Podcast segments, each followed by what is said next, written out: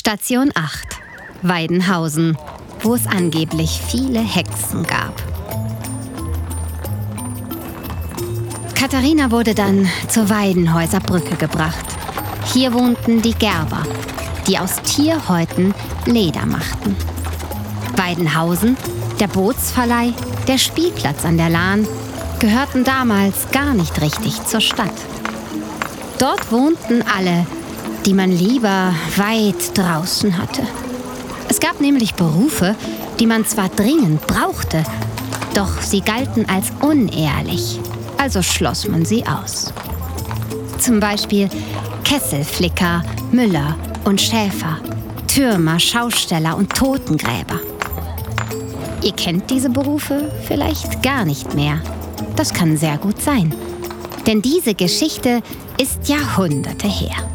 Nun, die Kesselflicker reparierten kaputte Töpfe und Pfannen. Die Schausteller fuhren auf Jahrmärkte mit ihren Karren.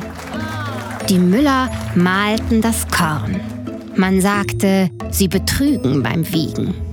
Die Schäfer hüteten Schafe und Ziegen.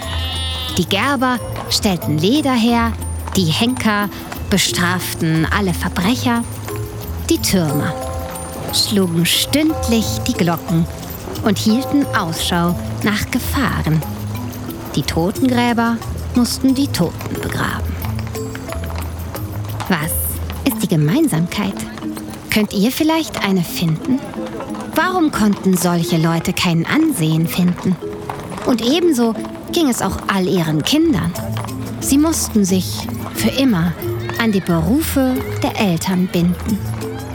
Ein Müllerssohn musste auch Müller werden.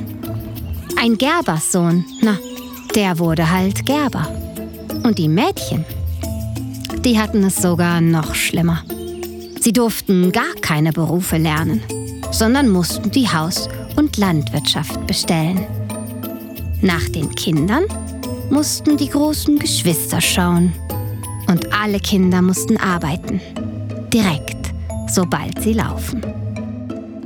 Fragt mal eure Eltern, ob es auch heute noch Berufe gibt, die wir zwar brauchen, aber nicht mögen für unser eigenes Kind. Nun stehen wir an der Weidenhäuser Brücke. Hier endete Marburg. Drumrum eine Lücke. Dort lebten die Leute, von denen wir eben sprachen, und auch Katharina wurde nun im Karren dort durchgefahren.